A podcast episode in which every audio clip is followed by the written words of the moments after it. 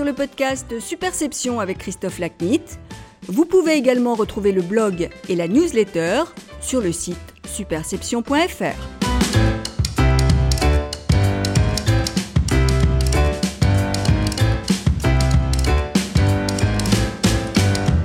Bonjour, je suis ravi de vous retrouver pour ce nouvel épisode du podcast Superception. Aujourd'hui, mon invité est Raphaël Liorca, planeur stratégique au sein de Havas, doctorant en philosophie du langage et expert associé à la Fondation Jean Jaurès. Raphaël est l'auteur de l'ouvrage La marque Macron, des illusions du neutre, paru il y a quelques semaines et qui constitue le livre événement de la saison dans la double sphère de la politique et de la communication. Ce livre remarquable se distingue par trois caractéristiques son originalité conceptuelle, la richesse de ses références intellectuelles et le retour aux fondamentaux de la notion de marque qu'il énonce en en faisant, dans ses différentes dimensions, une pourvoyeuse de sens. Ayant consacré un livre à la relation consubstantielle entre communication et sens, je ne peux que me réjouir de l'approche choisie par Raphaël à cet égard. Notre conversation traite de la marque en politique.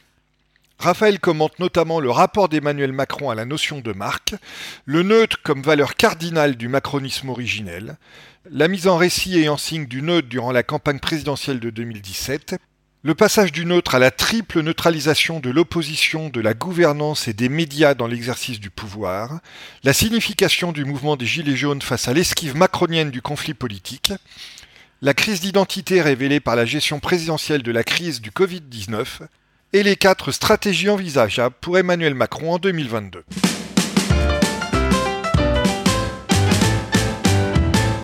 Raphaël, bonjour et euh, merci d'être l'invité du podcast Superception. Bonjour Christophe, bonjour à tous.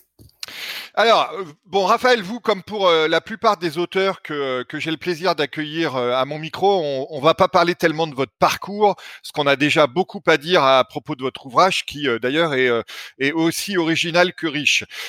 pour votre parcours, pour vous, vous situer un peu auprès de nos auditeurs, je vais juste signaler que vous êtes planeur stratégique au sein de Havas, doctorant en philosophie du langage et expert associé à la Fondation Jean Jaurès un triptyque qui en quelque sorte informe votre euh, démarche intellectuelle. Oui, c'est vrai. Euh, vrai. Alors, on va directement euh, plonger dans le dans le cœur de, de, notre conversation qui tourne, qui va tourner autour de, de la marque en politique. Et euh, même s'il est euh, assez court, votre essai est très dense et on va tenter de, de concentrer notre conversation sur ces aspects les, les plus marquants, marquants sans jeu de mots d'ailleurs. alors, au départ de, de votre ouvrage, vous, vous vous fondez sur les travaux théoriques de Jean-Marie Floch sur la sémiotique de la marque pour définir en quelque sorte trois niveaux euh, de la marque Macron et on va les traiter les uns après les autres. Euh, le premier niveau, c'est un niveau axiologique. Donc, en, c'est une sorte de, de, système de valeurs. Le, mmh le deuxième niveau, c'est le niveau narratif. Bon, là c'est simple à comprendre, c'est le récit. Et le troisième niveau, c'est le niveau esthétique. Euh, donc c'est le niveau des, des, codes visuels et discursifs. Alors encore une fois, on va passer les, les trois niveaux les uns après les autres euh, et on va prendre le temps euh, d'approfondir euh, les, les, nombreuses notions que euh, vous-même vous analysez et vous euh, détaillez dans, dans, votre ouvrage. Alors on va commencer par le système de valeurs, Raphaël. Pour définir la valeur cardinale du macronisme, vous vous référez cette fois-ci aux réflexions de, de Roland Barthes sur la puissance du neutre. Alors je vais essayer de résumer ça de manière simple et puis vous allez euh, encore une fois approfondir le sujet. Donc pour faire simple, la notion du, neutre et la puissance du neutre par Roland Barthes euh, fait référence au dépassement de la binarité de la, de la pensée occidentale qui tend à aborder habituellement tout sujet avec des couples de contraires euh, qui tendent à s'exclure mutuellement. En termes politiques, le neutre macronien, selon vous, ce n'est ni la synthèse de François Hollande, ni le centrisme de François Bayrou. Alors, pouvez-vous expliquer à, nos, auditeurs comment vous envisagez ce neutre macronien originel, c'est-à-dire celui de la campagne présidentielle, ce qu'on va voir ensuite qu'il a, qu'il a dérivé euh, lors de l'exercice du pouvoir? Bon, merci Christophe pour ces mots introductifs. Effectivement, on aborde plein de notions d'un coup. Euh, le neutre, c'est un concept qui est au cœur de l'essai. Effectivement, je vais le détailler tout de suite. Peut-être deux mots pour commencer, effectivement, parce que je pense que c'est très important en termes d'approche. Qu'est-ce qu'on appelle, qu'est-ce qu'on entend par, qu'est-ce que j'entends moi par marque politique? Parce qu'effectivement, euh, lorsque spontanément j'aborde ce terme, immédiatement on a toujours des réactions un peu, un peu hérissées de gens qui ne comprennent pas bien pourquoi on viendrait parler de la notion de marque pour penser le politique. Il y a une forme de marchandisation du politique qui immédiatement pointe, euh, le bout de son nez. Euh, je fais une distinction très claire entre le marketing politique et la marque politique. Et je pense que c'est très important pour que tout le monde, euh, qu'on parte bien, qu'on ne parte pas sur un malentendu. Le marketing politique, c'est le fait d'appliquer des techniques de vente dans le champ politique. C'est historiquement daté, euh, ça date des années 50 et 60, ça vient des États-Unis. C'est le fait d'appliquer des concepts de produits, de positionnement, de concurrence sur un marché et de penser le, candidat politique comme un produit qu'il faudrait effectivement vendre le, mieux possible auprès des électeurs. Euh, donc il y a une tradition américaine du marketing et en fait il existe une, vous l'avez mentionné avec Jean-Marie Floch, euh, une tradition française de, de, de théorie de la marque qui consiste à dire qu'une marque c'est d'abord et avant tout un système symbolique. C'est vraiment un système qui crée du sens. Et vous l'avez mentionné, c'est un système de représentation. Absolument. Il y a un point aussi qu'il faut qu'on signale d'emblée, c'est que euh, c'est pas parce qu'on est une figure politique et c'est pas euh, parce qu'on est une entreprise et qu'on a un nom ou qu'on a un produit qu'on est une marque. Absolument. Parce que justement, on n'est pas forcément signifiant. Exactement. Et la théorie de la marque euh, dite sémiotique, c'est vraiment qui s'intéresse à la production du sens, est très claire. Est une marque une entité qui articule de manière cohérente les trois niveaux que vous avez mentionnés, c'est-à-dire un système de valeurs, un récit et une esthétique. Mais cette articulation doit être cohérente. Il doit y avoir un fil rouge qui relie de manière extrêmement forte ces trois niveaux. Ce qui explique pourquoi une entreprise qui a simplement un logo n'est pas forcément une marque, puisqu'effectivement, ce logo doit être rattaché à ces niveaux inférieurs du récit et du système de valeurs. Donc, j'ai essayé d'appliquer ce modèle, effectivement, à Emmanuel Macron, brièvement, peut-être pour deux raisons principales. La première raison, très rapidement, c'est qu'en fait, les, stratèges macronistes eux-mêmes ont manié ce code de la marque, connaissaient parfaitement ce code de la marque et s'en sont même réclamés. Je renvoie à une très bonne conférence de la, Fondation Jean Jaurès en septembre 2017 qui était tenue par Adrien Taquet, qui était à l'époque député euh, tout justement élu euh, La République en marche et qui en fait a une longue carrière de publicitaire derrière lui et qui expliquait pendant une heure quels étaient les, les piliers de la stratégie de marque réalisé en 2017. Donc, ça veut dire que culturellement, la marque était assumée de la part des stratèges macronistes. Et volontaire. Et volontaire, absolument. Et deuxième raison pour laquelle c'est intéressant de penser Macron avec euh, cet outil de la marque, c'est qu'il a un rapport au symbole et au symbolique qui est extrêmement prononcé. Et que je crois que c'est un président qui a compris beaucoup plus que, euh, que ses immédiats prédécesseurs que euh, il y avait une fonction, il y avait une utilité, il y avait une force du symbole pour à la fois conquérir et exercer le pouvoir. Et précisément cette marque, avec cette construction sémitique qu'on vient d'évoquer, est intéressante parce qu'on vient décrypter le symbole. On vient essayer de raconter que dit ce symbole, que traduit-il dans ces niveaux narratifs et dans ces euh, niveaux de système de valeurs sous-jacents. Donc voilà, c'était un peu les raisons. Je voulais juste revenir là-dessus très rapidement pour, pour planter un peu le décor. Et effectivement, la question c'est euh, quand on reprend l'analyse dans le bon sens, c'est effectivement quel est le système de valeurs sur lequel s'est construit Emmanuel Macron? Et immédiatement, on se heurte à une difficulté, c'est-à-dire que lorsqu'on essaye d'exhiber une valeur, euh, la transgression, le risque, euh, le, progressisme, par exemple, immédiatement, on a un certain nombre de valeurs, alors non pas opposées, mais de valences presque contraires qui viennent effectivement euh, immédiatement en tête aussi. C'est-à-dire qu'il y a une difficulté parce que immédiatement lorsqu'on on, on lui adjoint une valeur qu'il pourrait incarner, il incarne aussi son contraire. Il est vertical horizontal, il est ancien moderne, il est monarchique républicain, il est droite et gauche, vous m'avez vu venir. Bon. Et donc effectivement, il fallait trouver une valeur qui permettait de rendre possible cette articulation des contraires. Et je crois l'avoir trouvé euh, dans ce concept de neutre, vous avez très bien expliqué, qu'effectivement, alors bon, euh, Roland, je, le pique à Roland Barthes, et ce génial sémiologue qui a consacré tout un cours au Collège de France en 77-78 sur cette notion du neutre, et qui est en réalité euh, une notion qui traverse euh, toute, sa, toute sa carrière universitaire.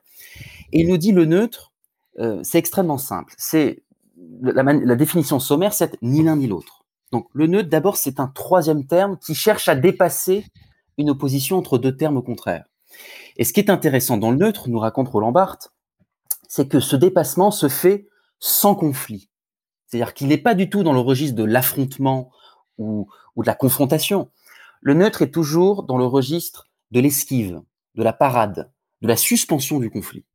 Et ça, c'est intéressant. C'est un opérateur qui articule des valeurs contraires, des valeurs opposées, mais qui le fait dans une, dans une, dans une fonction de déconflictualisation. C'est-à-dire qu'on suspend le conflit.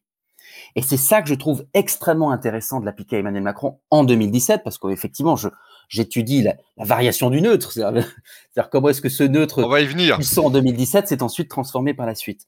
effectivement, je crois qu'il y a quelque chose de très puissant dans cette notion de neutre, où il a compris que pour mettre à bas ce système politique binaire, droite et gauche, qui, euh, euh, qui, qui, qui, avait occupé l'espace politique au moins depuis ces 40 dernières années, il y avait une manière de faire qui n'avait pas été encore explorée, parce que le ni droite ni gauche d'extrême droite existe et est implanté, mais sur une manière très conflictuelle. Lui, il l'a dépassé sous une manière beaucoup plus apaisée. Et je crois que c'est ça qui explique la raison pour laquelle il a réussi à agréger tout un, tout un électorat qui, spontanément, quand on raisonne en espace politique, je me rappelle très bien du journal Le Monde, qui avouait que jusqu'en mars 2017, il ne croyait pas à la victoire de Macron parce qu'il raisonnait en espace politique le libéralisme de gauche en France appelle 5%. C'est ça qu'il répétait. Et en réalité, lorsqu'on quitte cette réflexion en termes d'espace politique, mais lorsqu'on rentre davantage dans une stratégie d'émission de messages, effectivement, ce neutre, pour moi, permet d'expliquer comment il a agrégé un électorat euh, très composite. Et d'ailleurs, Raphaël, le raisonnement en espace politique nous ramène au marketing, parce qu'en finalement, c'est un, un raisonnement en segment de marché. Absolument, absolument, absolument. Et je crois que la grande force de Macron, c'est d'avoir appliqué une logique de marque, c'est-à-dire qu'on part d'un projet, on part d'une vision, et ensuite on construit un récit, une esthétique dessus, plutôt que de partir sur une logique marketing, de raisonnement d'espace, de d'électorat, de positionnement, etc. Et, oui, et si on fait du marketing de minutes, en fait, c'est un dépassement euh, de la demande par une offre nouvelle. Absolument, absolument. Alors, ce qui est intéressant aussi, euh, Raphaël, dans, votre ouvrage, c'est que euh, vous soulignez combien euh, des, figures propres neutres posées par Roland Barthes se retrouvent dans la campagne présidentielle menée par Emmanuel Macron. si je me souviens bien, vous parlez de la bienveillance, de la nuance, et, donc c'est une traduction concrète dans la, la, posture entre guillemets du candidat Macron des principes de des principes fondamentaux du neutre. Alors, la première figure qu'étudie Roland Barthes, c'est effectivement cette figure de la bienveillance. Ce qui est absolument génial parce que Emmanuel Macron l'a érigé en mantra politique. C'est-à-dire, il a, il a érigé la bienveillance comme nouvelle façon de faire la politique en rupture des codes virilistes traditionnels euh, de la politique. Euh, la bienveillance est une figure d'une autre. Pourquoi? Parce que en réalité, être bienveillant envers quelqu'un, ça a toujours comme conséquence de désamorcer son éventuelle animosité. C'est-à-dire qu'on ne vient jamais gifler quelqu'un qui vous tend la main. Euh, moi, c'est une figure que, enfin, à la fois quand il dit ne sifflez pas votre adversaire dans les meetings, on voit bien que c'est une forme de bienveillance qui cherche à désamorcer immédiatement le conflit. Et une, deuxième image que j'ai en tête, c'est sa posture lors des, lors des débats de premier tour. Il se retrouve face à ses autres candidats, face à ses concurrents politiques. Et qu'est-ce qu'on entend systématiquement? C'est cette figure, je suis d'accord avec vous, qu'il distribuait à la fois à Benoît Hamon, à Jean-Luc Mélenchon et même à François Asselineau qui à, un moment donné d'ailleurs a, fait sortir euh, François Asselineau de ses gonds parce qu'il s'est énervé et a raison, c'est-à-dire que je suis d'accord avec vous, c'est une façon extrêmement habile d'aplanir les différences idéologiques entre les candidats et de promouvoir effectivement une forme politique complètement déconflictualisée. Donc effectivement, cette figure de la bienveillance, c'est une figure du neutre étudiée par Roland Barthes et il se trouve que c'est une figure centrale dans la campagne de Macron en 2017. Et vous expliquez aussi, et c'est, on va revenir à un terme que vous employez il y a, il y a quelques instants, euh, Raphaël, que euh, ce neutre est aussi une, une, arme tactique qui peut être redoutable parce qu'elle peut aussi euh, mettre en œuvre et de temps en temps cacher une forme de, de, subversion et, pour revenir au terme que vous employez, de ruse. Bien sûr, le, le meilleur exemple de ça, c'est le neutre comme programme politique. C'est-à-dire que, et c'est là où on se rend compte que c'est pas du tout, le neutre n'est pas du tout une œuvre de synthèse parce que son programme politique n'est pas un programme de compromis. Ça, ce serait la synthèse. Dans une longue tradition social-démocrate de négociation, on pèse le pour et le contre, on regarde les forces contraires, etc. Non, là, c'est un programme non pas de compromis, mais un programme de consensus. C'est-à-dire qu'en lieu et place de ces habituels marqueurs, c'est-à-dire des mesures symboliques qui attestent de l'appartenance d'un camp, d'un candidat, pardon, à un camp clairement défini, ce qu'on peut remarquer, j'ai reparcouru le programme d'Emmanuel Macron euh, pour, préparer notre, petite entrevue, c'est qu'en fait, il évite toute proposition clivante. C'est ça qui est extrêmement, c'est extraordinaire. C'est pour ça que ça rentre dans le neutre. C'est qu'il évite le conflit politique sur les mesures. C'est qu'on trouve des réponses consensuelles aux préoccupations des Français. C'est vraiment des mesures revendiquées comme des mesures de bon sens. Le droit à l'erreur pour tous, la simplification de la vie des entrepreneurs. Et d'une certaine manière, c'est là où on rentre même dans, la ruse un peu raffiné, même son rapport à l'Europe.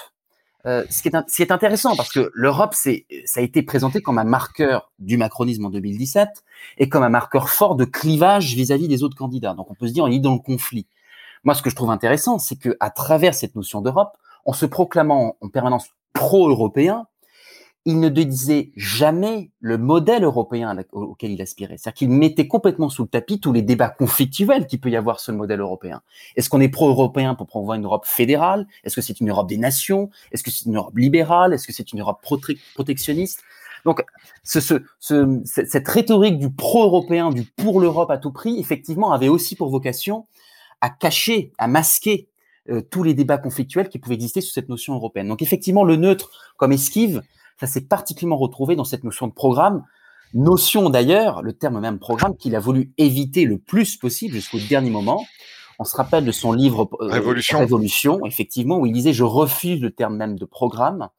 Vous ne trouverez pas dans ce livre ce catalogue euh, des déceptions, un catalogue de, de, mesures qui ne pourraient que, que décevoir mon électeur. Vous, vous, y verrez davantage un récit, un projet.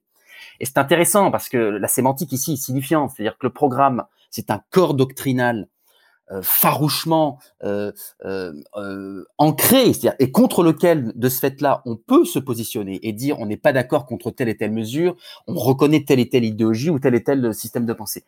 Le projet, il y a quelque chose de beaucoup plus dynamique, de beaucoup plus en marche, pour reprendre son expression, et donc de mouvant. Et donc, lorsqu'on est en cinétique, il est beaucoup plus difficile de s'opposer à, un projet qui est par nature une cible mouvante. Donc, même dans la cinétique, on, se retrouve ce neutre comme euh, façon d'incarner euh, le programme. Il y avait un formidable espoir du neutre. Euh, espoir qui a été, alors je, je, devance un peu la fin, mais le sous-titre de mon bouquin, c'est Désillusion du neutre, parce que je crois précisément qu'en 2017, il a su lever un espoir. Et cet espoir, c'était quoi? C'était une promesse très forte qui était celle de transformer profondément la société française, mais de façon apaisée. Encore une fois, en esquivant les conflits ancestraux qui opposaient de manière, alors c'était la, vision macroniste 2007, de manière stérile entre droite et gauche, qui pouvaient être d'accord sur un certain nombre de sujets, mais qui, par attachement à l'étiquette, par attachement partisan, se, hurlaient dessus en permanence et se contredisaient en permanence. Donc je crois que c'est ça cette promesse de neutre, c'est dépasser le conflit pour réussir à transformer tout de même profondément la société française. Ouais, et d'ailleurs, on va y revenir tout à l'heure quand on étudiera euh, le, passage du neutre de la campagne à la, neutralisation dans l'exercice du pouvoir. Comme vous disiez, dans la campagne, il a voulu désamorcer le conflit, et en fait, on s'aperçoit qu'après, il a voulu surpasser euh, ses opposants et que du coup, ça l'a ramené dans un conflit classique. Mais je, je, je fais du teasing. Euh, mhm. alors, après ce niveau axiologique, Raphaël, on va passer au deuxième niveau euh, que, que vous exposez et que vous analysez encore une fois à, à partir des, des préceptes de Jean-Marie Floch dans, dans, votre ouvrage, qui est le niveau narratif, donc le récit. Et là, pour le, pour le récit macronien, encore une fois, de la campagne, vous, vous expliquez qu'il a recours à un mythe euh, autour de deux figures qu'il avait euh, pour euh, aspiration d'incarner durant la campagne, la figure en gros de, l'entrepreneur politique et du personnage de roman. Effectivement, pour reprendre le raisonnement, la question c'était comment est-ce qu'il a mis en récit cette notion de neutre? Comment est-ce qu'il l'a incarné dans, une histoire? Moi, ce qui m'a immédiatement frappé lorsque j'ai travaillé précisément sur sa campagne, c'est qu'il s'est largement détaché du simple storytelling. C'était un peu la critique euh, lancinante qui lui était adressée, euh, je pense au, bouquin d'Arnaud Benedetti, Le coup de com permanent, qui était de dire que Emmanuel Macron s'est construit par et pour le storytelling. C'est cette façon de s'adresser aux pages people des magazines, de se mettre en scène, etc. Bon, moi, ce qui m'a, ce qui m'a, ce qui m'a frappé, c'est qu'il est en fait revenu aux fondamentaux de la narratologie. C'est vraiment cette discipline qui étudie la création et la, et la conception d'un récit. Et j'ai trouvé, alors on, a, on en a mentionné tout à l'heure Roland Barthes, j'ai trouvé chez Lévi-Strauss, Claude Lévi-Strauss, anthropologue, cette notion de mythe qui est extrêmement riche pour caractériser effectivement cette façon de mettre en scène, mettre en récit euh, ce neutre. Que nous dit Lévi-Strauss? Il nous dit le mythe, c'est quoi? C'est un récit qui formule et qui résout les contradictions qui travaillent la société. Et effectivement, je crois qu'il a qu'il avait un double constat très simple sur la société française en 2017. Premier constat, euh, et, donc ce double constat qu'il a cherché à répondre par une figure narrative. C'est ça l'originalité de Macron en 2017. Premier constat, la société française, elle est bloquée, elle est bridée, elle est empêchée. Il faut absolument en libérer les énergies pour retrouver la puissance, la force de la France, etc. Et je crois qu'il a incarné cette notion de débridage ou débridement de, de, la société française avec cette notion d'entrepreneur politique. On a beaucoup parlé de la Startup Nation. Euh, je crois qu'en réalité, c'est une métaphore qu'il a voulu incarner euh, et qu'il a voulu marteler dans l'imaginaire français. C'est-à-dire que c'est vraiment l'imaginaire de, de, de, du garage californien, de quelqu'un qui bidouille dans son coin des solutions pour apporter des solutions à des problèmes. Et je crois que ça a résonné profondément parce que précisément, il a mis le doigt sur une contradiction fondamentale de la société, c'est-à-dire que sa société française est malade, euh, est empêchée de frontières, de limites euh, qu'il faut absolument débrider. Et le deuxième constat qu'il a, à mon avis, euh, établi, non pas sur la société, mais cette fois-ci sur le rapport au politique, c'est que le politique manque de panache. Le politique manque d'aventure, de romanesque. On sortait d'une présidence Hollande, effectivement, il avait lui-même théorisé comme la présidence normale, qui est une présidence à maint égard asymbolique, c'est-à-dire qui n'utilise pas du tout le registre du symbole pour exercer le pouvoir. Euh, qui bon, je, qui correspond au personnage François Hollande, qui correspond aussi à sa tradition politique. Bon, je, je, je m'étends pas, mais il a voulu, à mon avis, prendre le contre-pied de cette, cette présidence-là, précisément en redonnant du panache, en redonnant du sel à l'aventure politique. Et je crois qu'il a voulu l'incarner par cette figure, par cette autre figure mythique qui est le personnage de roman. Ce personnage de roman qu'il n'a eu cesse de mettre en scène, c'est-à-dire cette façon de montrer qu'il a eu et qu'il pourrait avoir mille et une vies. Moi, j'ai été fasciné par ça. C'est-à-dire que il montre que aujourd'hui, il est candidat à la présidentielle. En réalité, c'est une condition, c'est une possibilité d'existence parmi des milliers d'autres. C'est-à-dire qu'il aurait, il était banquier d'affaires, on l'a beaucoup dit. Il était assistant euh, du, du, philosophe Paul Ricoeur. Il aurait pu être romancier. Il a fait dire qu'il avait deux romans qui attendaient dans un placard. Euh, il a voulu lancer sa start-up lorsqu'il a quitté le secrétaire général de l'Élysée, euh, etc., etc., etc. En étant professeur à Stanford. Enfin bon, il exhibe en permanence les mille et une vies romanesques qu'il aurait pu avoir. Et je crois qu'il y a dans cette euh, force du romanesque, en fait, il exhibe une fonction très forte qui est la fonction de la contingence. Vous parlez dans le dans le bouquin euh, et c'est une expression que, que j'ai beaucoup aimée de la de la contingence par le romanesque euh, et qu'en fait vous expliquez que euh, le, le, le personnage de roman se superpose au réel au lieu de se substituer et que cette substitution du, du romanesque à l'utopie est à vos yeux une forme de populisme soft. Effectivement, il y a deux choses. La première chose, c'est cette forme de contingence par le romanesque que vous venez de, de mentionner. Euh, ce que je trouve très puissant, c'est que il s'est opposé à ces, je cite, professionnels de la politique, pour qui l'élection était une nécessité personnelle et presque une nécessité biographique. C'est-à-dire que la seule participation à la compétition électorale était une forme d'aboutissement d'une longue carrière politique.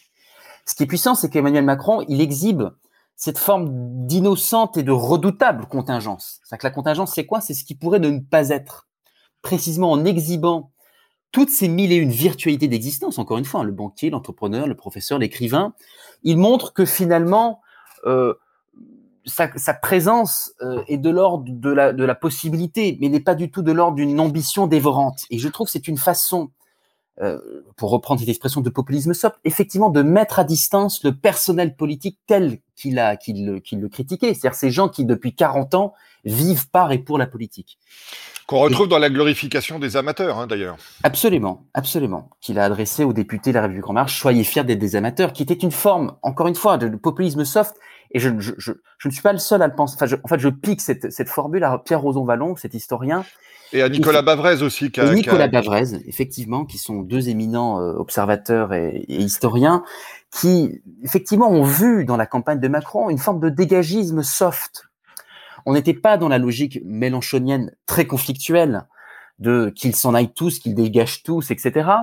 On était, on était effectivement dans la dénonciation d'une classe politique telle qu'elle existait depuis 40 ans, qu'il a cherché, lui, à disrupter, alors de manière, encore une fois, neutre, c'est-à-dire en déconflictualisant la chose, mais le, fond du propos, je crois, est, redoutable. C'est-à-dire qu'effectivement, il, montre à quel point euh, il y a une autre façon de faire la politique qui ne passe plus par ces codes anciens et pour lui euh, démodés. Oui, en fait, quelque part, moi, j'ai l'impression, Raphaël, mais vous me direz si vous êtes d'accord, que euh, il essaye de, il veut se positionner à côté de la classe politique pour, toutes les raisons que vous évoquez, et en se positionnant à côté, pour lui, c'est aussi une façon de se positionner au-dessus. Euh, d'expliquer sa différence et sa différence est une forme de supériorité. En tout cas, c'est ainsi qu'il veut la faire passer auprès des électeurs. Oui, c'est très juste. Et d'ailleurs, je mentionnais tout à l'heure Adrien Taquet qui expliquait les trois piliers de la stratégie de marque d'Emmanuel Macron. Et parmi ces trois piliers, il y avait en numéro un le pilier de différenciation. C'est-à-dire qu'ils se sont en fait inspirés de la campagne Obama en 2008 et des, mémoires qu'en avait rédigé David Plouffe, qui était son directeur de campagne, qui disait en fait, il faut se donner trois piliers et les maintenir coûte que coûte. Et le pilier numéro un, c'était le pilier de la différenciation. Et ça rejoint exactement ce que vous dites. C'est-à-dire que coûte que coûte, il fallait prendre le contre-pied. Et on le retrouve dans les façons de faire de la politique, on le retrouve dans le récit, on le retrouve même dans l'esthétique, où je montre qu'effectivement le logo En Marche, première génération, c'était une espèce d'inversion graphique systématique des logos politiques traditionnels. Bon, etc., etc. Donc cette logique de différenciation était pour eux un moteur le moteur numéro un de la façon de se positionner sur ce champ politique et qui effectivement se comprend lorsqu'on est une, pour reprendre la métaphore entrepreneuriale, lorsque tu une petite structure qui vient disrupter des mastodontes en monopole ou en oligopole sur un marché, effectivement, il vaut mieux se différencier. Donc c'est effectivement son moteur principal. Du coup, au final, euh, Raphaël, et c'est aussi une, euh, une réflexion très euh, intéressante que vous avez dans le, dans le livre.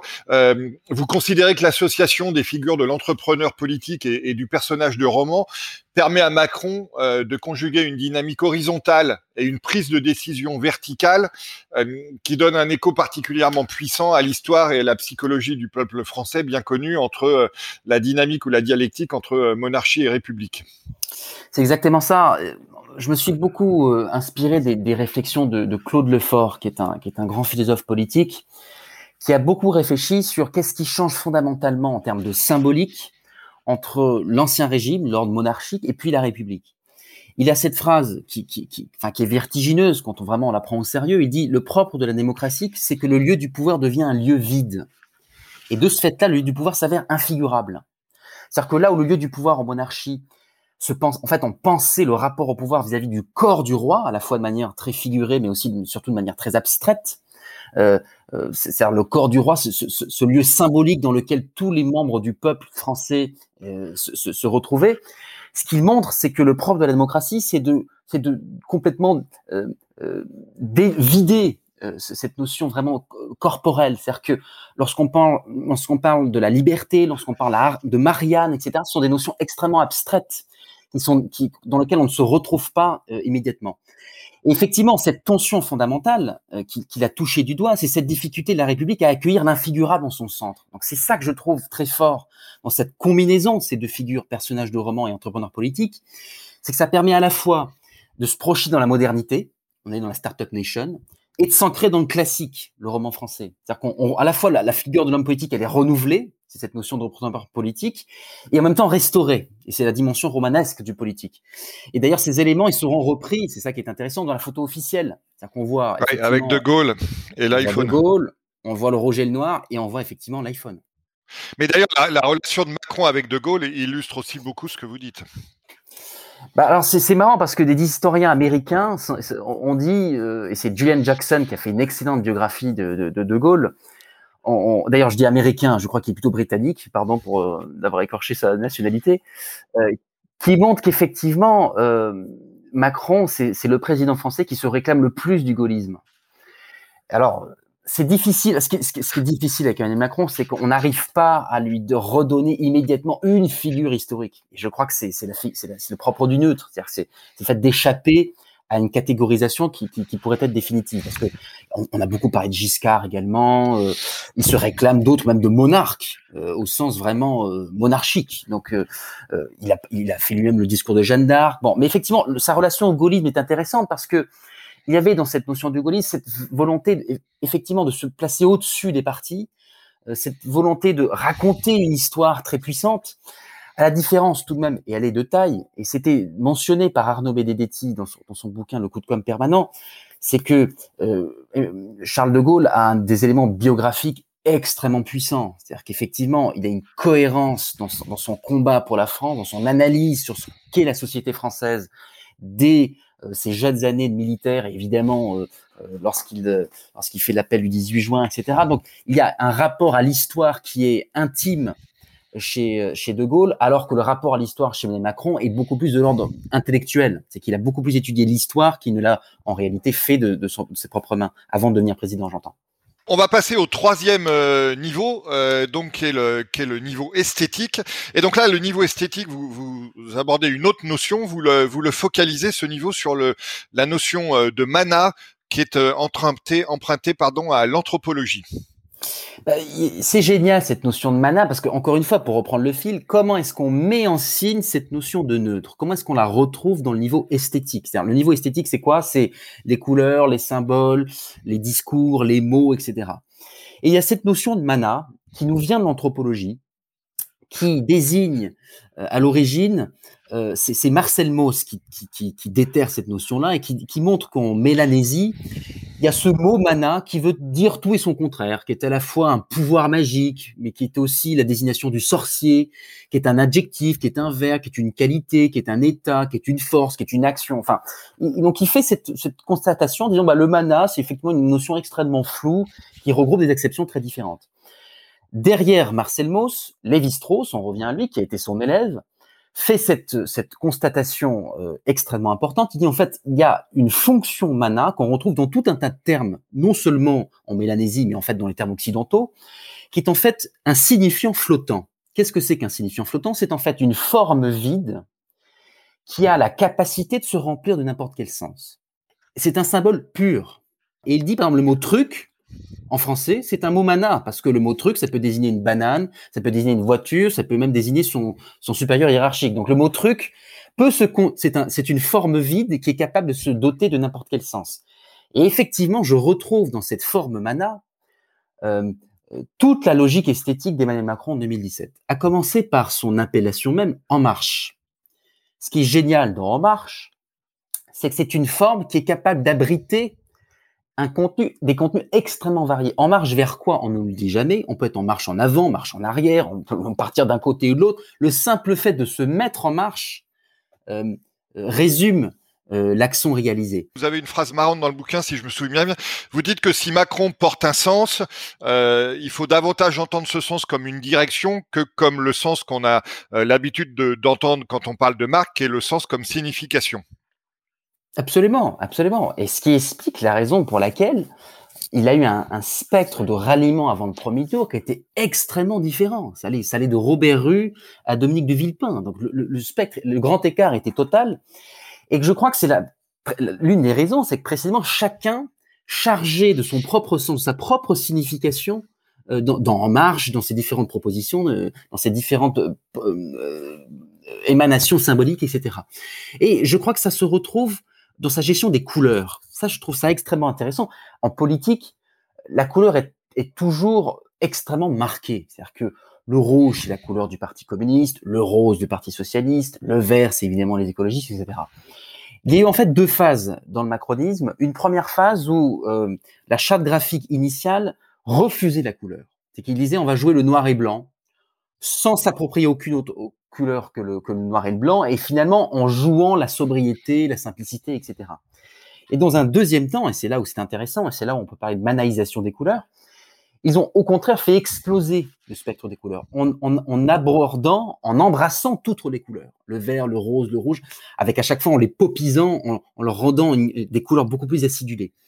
Et ce qui est une façon, effectivement, de, de manaïser les couleurs. Pourquoi? Parce que précisément, ils ont vidé du sens traditionnellement euh, euh, rempli. La, couleur verte, par exemple, ils l'ont complètement vidé de son sens en la rendant plus pop, plus acidulée, et donc en étant capable de se la réapproprier sans avoir, euh, sans, sans, sans, ayant, sans, sans, devoir, pardon, euh, se rattacher à cette notion écologiste en, en 2017.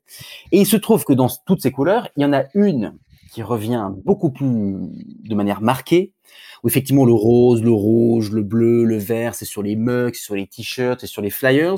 Mais dès qu'il s'agit de, porter un discours beaucoup plus symbolique, je pense aux affiches de campagne, je pense aux, arrière-plans de discours, aux arrière-plans de, de meetings, etc. Systématiquement, il y a une couleur qui revient, c'est le bleu. Et le bleu, c'est pas du tout une couleur anodine c'est effectivement c'est une couleur du consensus par excellence. Et là, je me rattache aux, analyses de, l'historien Michel, Pastoureau, qui montre que la couleur, et, je le cite, c'est la couleur du neutre. Euh, et la boucle est bouclée, j'allais dire, parce qu'il dit, je cite de mémoire, le bleu n'agresse pas. Le bleu ne transgresse pas, le bleu il sécurise, il rassemble. Et il parle du blue jeans, il parle des casques bleus, il parle du bleu comme couleur préférée des Français, qui n'est pas du tout anodine. C'est-à-dire que c'est précisément parce que c'est la couleur préférée des Français, parce que c'est une couleur qui n'agresse pas, qui ne transgresse pas et qui sécurise et rassemble, que précisément ce bleu s'est retrouvé comme la couleur emblématique d'Emmanuel Macron en 2017, qui c'est effectivement cette couleur du neutre.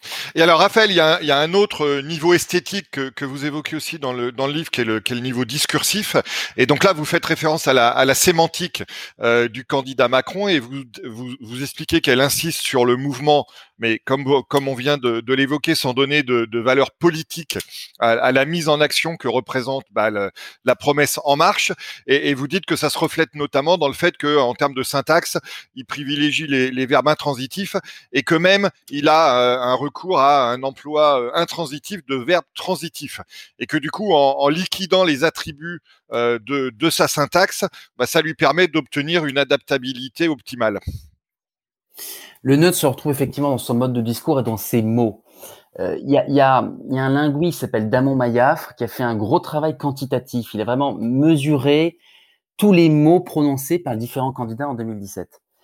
Et ce qui est intéressant, c'est qu'il a bâti ce qu'il appelle un indice de, de surutilisation sémantique, c'est-à-dire quels sont les mots qui sont le plus utilisés ou plus surutilisés, qui sont vraiment propres aux candidats. Alors, sans surprise, la gauche parle discrimination, parle inégalité, parle ouvrier, parle paix, hein, selon le gradient de gauche. La droite, sans surprise, parle de la dette, parle de la mondialisation, parle euh, de, de, l'islamisme, parle du terrorisme, là encore une fois selon le, le, degré de droite.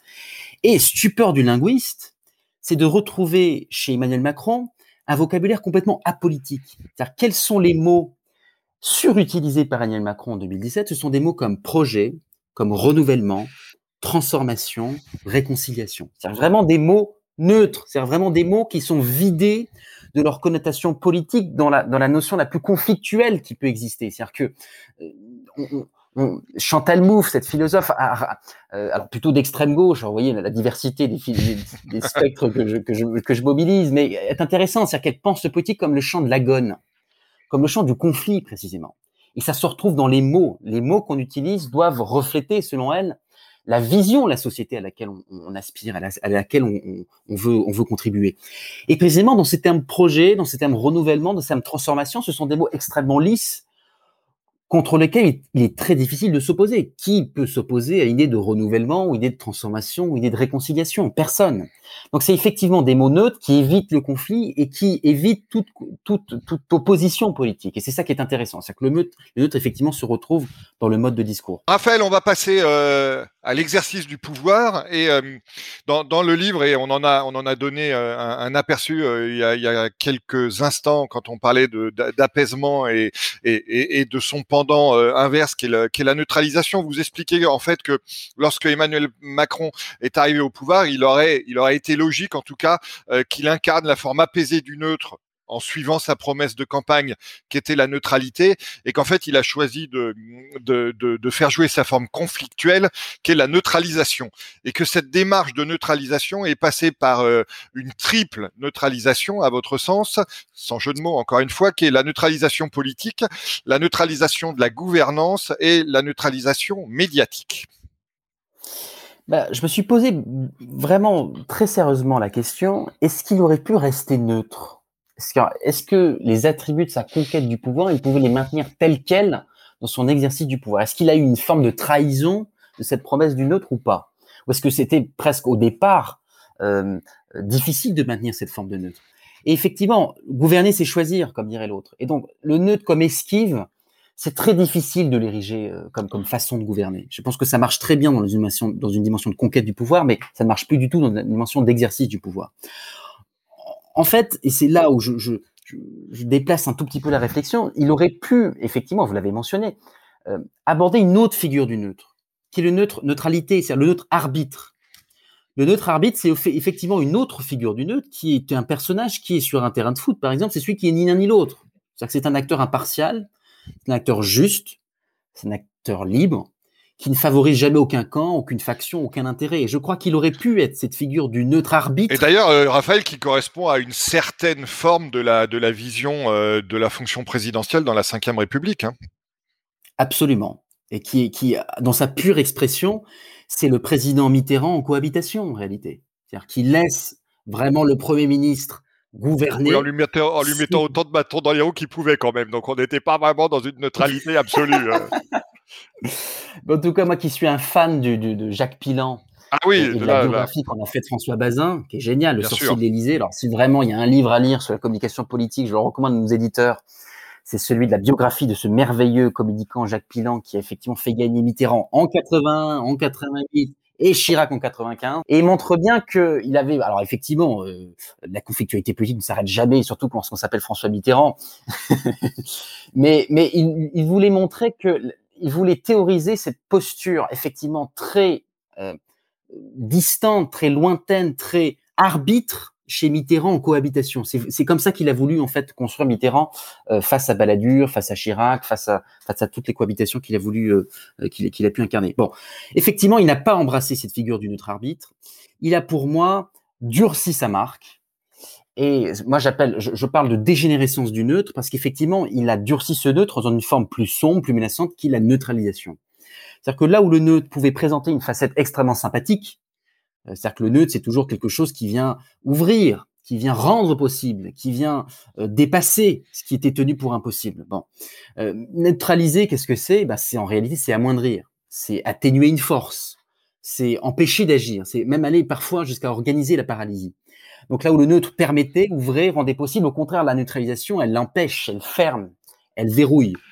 Et c'est ça qui m'a frappé, et je crois que de manière symbolique, pour, que tout le monde comprenne, euh, on passe de l'imaginaire du garage, californien qu'on décrit tout à l'heure à Jupiter. Et Jupiter, qu'est-ce que c'est? Eh ben, c'est un rapport au pouvoir beaucoup plus foudroyant, beaucoup plus solitaire, beaucoup plus distant. Euh, effectivement, et on le retrouve. Alors, c'est une d'abord une neutralisation politique. Lorsqu'on place Édouard Philippe à Matignon, on neutralise la droite. Lorsqu'on se réclame du progressisme, on neutralise la gauche il y a une neutralisation qui est médiatique, effectivement. Bon.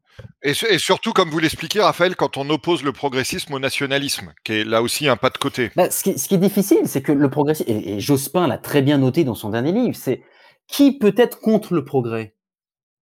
C'est-à-dire que la notion même de progressisme est une notion aux, aux atours et aux abords extrêmement flous et qui a effectivement vocation à englober tous les partis politiques contre le nationalisme. Effectivement, il s'est construit en opposition au nationalisme de façon extrêmement habile, c'est-à-dire et de façon extrêmement contre-intuitive, puisqu'effectivement, qu'est-ce qui s'oppose au progrès C'est en principe la conservation. Lorsqu'on vraiment on, retourne au sens euh, au sens premier du progrès et de, cette lutte ancestrale entre on le conservateur et le plan progressiste. Et ce qui est intéressant, c'est qu'il a décalé cette opposition-là en disant il y a une opposition. Et, et l'acmé de cette opposition, c'était lors des européennes de 2019 avec cette opposition progressisme-nationalisme, avec ce spot de campagne, lorsqu'on se le remet aujourd'hui, on le trouve quand même extrêmement puissant, il dit, vous n'avez pas le choix. C'est qu'effectivement, si vous voulez une Europe, vous n'avez pas le choix que de voter pour nous. Bon, qui est une façon, effectivement, de neutraliser complètement les oppositions de droite et de gauche qui ne sont pas, elles, nationalistes. Donc c'est une façon de verrouiller complètement le champ politique et d'instaurer un face-à-face euh, face à Marine Le Pen, face au Rassemblement national, qui effectivement a pour vocation d'évacuer euh, les autres partis politiques. Oui, et, Raphaël, je crois, vous dites aussi dans le bouquin que la figure du nouveau monde est aussi euh, quasiment démurgique euh, et, vise à rendre illégitime la droite et la gauche. Bah, c'est une, franchement, je m'en étais pas rendu compte lorsque, parce que c'est une, c'est un, c'est un terme, c'est un, c'est une métaphore qui beaucoup, qui a beaucoup été utilisée par le, par le, par les macronistes en 2017. Et en fait, il y a une violence symbolique dans cette acceptation Nouveau Monde. C'est-à-dire que ça relègue les oppositions non plus dans l'espace, comme on a la tradition depuis au moins la Révolution, ça les relègue dans le temps. C'est-à-dire que l'opposition n'est plus de droite, elle n'est plus de gauche, elle est d'hier. Ce qui est une façon de ringardiser complètement les oppositions et d'imposer Emmanuel Macron et En Marche comme effectivement une forme d'évidence, comme une sorte de pure logique, comme la forme de continuation de l'histoire euh, et comme une, comme une vision du monde qui est extrêmement évidente et qui doit s'imposer d'elle-même. Donc effectivement, cette notion de nouveau monde, c'est une forme de neutralisation très puissante parce que précisément ça ringardise et ça relègue les oppositions dans le passé. Et donc il y a les deux autres euh, neutralisations, celle de la gouvernance euh, avec euh, notamment vous évoquez la, la, concentration du pouvoir à l'Élysée et la neutralisation médiatique avec la, la, mise à distance du quatrième pouvoir. Alors avec un peu de recul, la neutralisation de la gouvernance, bon, je, l'ai rentré là-dedans. Bah, en réalité, ça marche bien. Et effectivement, Emmanuel Macron, ça a été quand même celui qui a recruté largement dans la société civile. Alors on l'a présenté comme une façon de mieux connaître le réel en réalité, c'est aussi une façon de dépolitiser, c'est-à-dire d'avoir des figures, euh, euh, des ministres qui ne sont pas des figures politiques, c'est-à-dire qui ne sont pas des, des, des personnalités à même de s'exprimer sur tous les sujets. Et ensuite, ça a été le président qui, effectivement, a réduit le nombre de conseillers en cabinet, qui peut paraître comme une mesure extrêmement technique, mais qui, alors, pour tous ceux qui ont connu peut-être de l'intérieur les cabinets ministériels, lorsqu'on a des cabinets pléthoriques, euh, constitués de 10, 15, 20 personnes selon les ministres, ce sont toujours des façons aussi d'avoir des équipes qui travaille pour un ministre et qui travaille à ses ambitions personnelles et qui travaille aussi à tirer dans les pattes de son ministre concurrent, de, se mettre en scène euh, de façon particulière, etc. Donc en réduisant le nombre de conseillers, on réduit en fait les marges de manœuvre des politiques pour pour pour intervenir euh, dans, dans le débat et qui est effectivement une façon de, de concentrer le pouvoir à l'Élysée. Ouais, mais euh, le, le, danger aussi associé à ça, notamment Chloé Morin l'a bien montré dans son dernier bouquin, c'est que quand vous réduisez le, le, le, nombre de membres de cabinet, vous donnez aussi un pouvoir euh, accru à l'administration. Et qu'il ne faut pas s'étonner derrière des conséquences que ça que ça. Ça a eu deux conséquences. Un, un épuisement beaucoup plus rapide des membres du cabinet, parce qu'effectivement, ils ont dû se retrouver avec la même masse de travail, mais en étant moins donc, en principe, devait passer par plus d'administration. Donc, effectivement, pour, euh, autre euh, élément indésirable, entre guillemets, c'est que ça a redonné beaucoup de pouvoir, beaucoup plus de pouvoir à l'administration. Et effectivement, euh, il est revenu dessus d'ailleurs. Hein, Jean Castex, lorsqu'il est arrivé à Matignon, il a, il a étendu le nombre de conseillers autorisés par, par, par ministre. Donc, neutralisation de la gouvernance. Alors, je me trouve rétrospectivement très sévère parce qu'effectivement, je crois que tout président a, a, à un moment donné, c'était le cas de Sarkozy, ça a été le cas de Hollande, c'était le cas même de, de, de, des gouvernements Raffarin, lorsque j'en discute avec certains qui, ont, qui en ont connu l'intérieur, il y a toujours une forme de, dans un début de quinquennat, une volonté de durcir et de concentrer le pouvoir à l'Élysée. Bon. Encore plus depuis le quinquennat d'ailleurs. Encore plus depuis le quinquennat, exactement. Euh, de manière plus significative, je crois, vous l'avez mentionné, la neutralisation qui est médiatique. Alors ça, pour le coup, je pense que c'est un, une vraie caractéristique du rapport d'Emmanuel Macron aux journalistes. C'est-à-dire que il y a un très bon article du Monde qui est, sorti dans le Monde Magazine il y, a, une quinzaine trois semaines à peu près, qui étudiait l'évolution du rapport aux journalistes des différents présidents. Euh, il disait, bah, Nicolas Sarkozy, c'était un rapport viril, très rude. Euh, François Hollande, c'était un rapport dans la connivence. Vraiment, euh, jusqu'à s'y perdre d'ailleurs. Hein, c'est le, le, le, bouquin de David et l'homme. Le président ne devrait pas dire ça. Bon. Alors que Emmanuel Macron, il y a un rapport beaucoup plus euh, dur, dur dans le sens où il verrouille beaucoup plus sa communication et son rapport aux journalistes. Euh, euh, il y a une citation dans cet article qui m'a beaucoup frappé. C'est que quelqu'un disait, et je crois que c'est un, un, un, éditorialiste de RTL, il disait en fait le rapport aux journalistes de la Macronie, c'est que les journalistes sont des mauvais relais et qu'en réalité, lorsqu'il y a un mauvais papier qui tombe sur Emmanuel Macron, c'est qu'en réalité ils n'ont pas compris et qu'il faudrait davantage leur expliquer, etc. Qui est une façon de, ne plus concevoir le journaliste comme un, comme un contre-pouvoir, qui est une façon, enfin, qui, qui une, une, très longue tradition, une très vieille tradition journalistique de contre-pouvoir, qui n'est pas du tout conçue comme telle par Emmanuel Macron et qui d'ailleurs date de la campagne. Je vais peut-être les énumérer euh, successivement dans, dans, dans, cet entretien. Le deuxième pilier de la stratégie de marque d'Adrien Taquet, c'était la désintermédiation. C'est-à-dire, il disait dès le départ, en fait, les journalistes ne vont pas croire en notre victoire. On ne va pas se construire grâce aux journalistes. Il va falloir s'adresser directement aux Français, en squeezant complètement ces corps intermédiaires qui étaient les journalistes. Donc effectivement, il y a une neutralisation médiatique parce qu'il y a un contrôle beaucoup plus fort du récit médiatique qui est fait, et en leur donnant moins accès, en restreignant leur accès lors, des, déplacements. Il y a mille et une façons en fait de, restreindre, de, de, de contrôler le récit médiatique, et je pense que c'est une caractéristique très forte du rapport au pouvoir d'Emmanuel Macron. Dans le bouquin, vous, évoquez aussi le, fantasme euh, macronien de, l'épistocratie, c'est-à-dire le, pouvoir convié aux savants, qui n'est pas d'ailleurs contradictoire, contrairement à ce qu'on pourrait penser avec la, notion euh, d'amateur, parce qu'elle se situe dans des dimensions euh, différentes qu'on évoquait tout à l'heure, et qui est aussi utilisée, bah, évidemment, pour décrédibiliser les, les, oppositions. Donc à ce sujet, Raphaël, quel regard portez-vous sur ce qu'on peut considérer comme l'incroyable prétention d'Emmanuel Macron, d'ailleurs complaisamment encouragé par son entourage d'être d'être plus compétent que les épidémiologistes même sur la gestion de la crise du Covid. Et, comment vous reliez ça à, sa marque? Moi, je relierais ça à un syndrome qu'a évoqué Arnaud Montebourg dans son dernier livre que je trouve génial, qui est le syndrome du frégolisme, du nom de cet artiste italien, Fregoli, qui changeait euh, de, de, de, figure et de costume sans Exactement. Et en réalité, je crois que sa fascination pour le symbole, qu'on mentionnait en début d'entretien, se retrouve dans cette frénésie de vouloir incarner mille un visage, mille un costume. On a eu le président militaire qui remontait les Champs-Élysées. On a eu le président cool qui posait à côté des jeunes Antillais torse nu. On a eu le président monarque qui accueille Poutine à Versailles. On a eu le président start-upper qui retrouve ses manches, etc.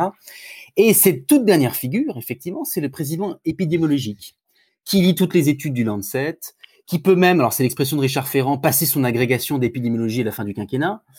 Je crois qu'il y a cette tentation, tout va bien, ben, oui, tout va bien euh, qui d'ailleurs a été moquée, ça c'est très intéressant, qui a été moquée sur les réseaux sociaux. Euh, c'est que je, crois que la volonté initiale d'endosser. C'est Macron Facts. Exactement. Je crois que la raison principale au début, c'était effectivement d'incarner euh, la supériorité par la compétence. Et ce qui est intéressant, c'est que dans, les, dans, toutes les études d'image qui étaient réalisées depuis qu'il est ministre, et c'est Brice Teinturin qui l'avait parfaitement montré, la, la, la, carte compétence était euh, très valorisée aux yeux des Français depuis le départ. Donc il n'a eu de cesse de vouloir incarner cette compétence coûte que coûte. Et ce qui est pour moi un tournant majeur, c'est qu'il y a eu un dérèglement dans le récit qui, qui est perçu de la part des Français, c'est que ce hashtag Emmanuel Macron Fact, qui est génial, qui a voulu moquer cette prétention effectivement à vouloir être mieux que tout le monde, à faire mieux que tout le monde. Lorsque Google ne trouve pas une recherche, il demande Emmanuel Macron. Bon, ce genre de phrase euh, qui est typique de la culture réseaux sociaux, mais, qui est génial, c'est que euh, euh lorsque euh, j'ai une deuxième qui me vient à l'esprit, Emmanuel Macron a déjà compté jusqu'à l'infini trois fois, soit deux de fois, soit deux de plus que Chuck Norris. Donc on le voit bien, il y a une forme de dérision qui s'est installée dans cette volonté effectivement un peu ridicule du président à se substituer euh, aux, aux, experts et, qui est effectivement une figure de l'épistocratie, qui est effectivement ce, ce pouvoir au sachant et qui était une façon pour lui d'incarner cette compétence qui aujourd'hui, je crois, se retourne contre lui en boomerang. On va en arriver à, la, crise des Gilets jaunes, qui est évidemment un, tournant et, même un pivot, si, si, on reprend un langage de marketing dans le, dans le, dans le mandat d'Emmanuel Macron. Mais il y a, y, y a, un incident euh, qui, est à la fois un signal faible et un signe fort, je pense, avant les, gilets jaunes dans la dérive macronienne au pouvoir, qui est l'affaire Benalla, qui est euh, une dérive à la fois dans, dans les agissements de Benalla euh, vis-à-vis des, des, manifestants et puis peut-être et surtout en termes symboliques dans euh, le camouflage de ces agissements par l'Élysée qui en fait vont à l'encontre de la promesse d'un nouveau monde et d'une manière différente de faire de la politique. Donc pareil, comment vous avez considéré cette affaire et puis ensuite ouais développer votre vision sur euh, les, gilets jaunes qui évidemment sont une affaire encore plus importante que le, que le sujet Benalla. Alors effectivement, l'affaire Benalla, c'est en réalité le premier vrai caillou dans la chaussure d'Emmanuel Macron. On resitue, hein, on est en juillet 2018. Ça fait un peu plus d'un an qu'il est élu et en réalité, pendant un an, il marche sur l'eau. Moi, c'est ça qui me frappe rétrospectivement. Il a eu un état de grâce extrêmement long. C'est que pendant un an, il fait ce qu'il veut il porte ses mesures euh, tambour battant, il réforme le, pays, il a une aura internationale inégalée. Euh, rien, aucune critique n'arrive à vraiment, euh, vraiment euh, l'attaquer et, l'atteindre. je ne parle pas de l'affaire Benalla dans le livre, effectivement. alors, première raison, parce que je n'ai pas voulu forcément faire un compte-rendu exhaustif de tous les, de tous les moments du quinquennat, mais effectivement, c'est un moment important euh, alors peut-être à tort, moi je l'ai traité comme, comme, comme un événement purement politique, euh, qui ne parlait pas d'Emmanuel Macron lui-même. Que moi j'ai essayé d'avoir une ligne dans cet essai qui était la représentation symbolique de Macron, c'est sa façon de se mettre en scène, de se raconter, etc. Et peut-être à tort, effectivement, j'ai considéré que cet événement euh, m'entraînait sur un terrain plus journalistique, plus politique, plus effectivement. Euh, j'ai suivi avec beaucoup d'attention le, les révélations successives du Monde avec euh, Ariane Chemin qui, a beaucoup enquêté sur cette affaire. Mais je n'arrivais pas à, trouver des, points de sortie. Vous savez, quand on écrit un essai, on essaie de, évidemment de sélectionner les événements qui nous intéressent pour rentrer dans notre grille d'analyse.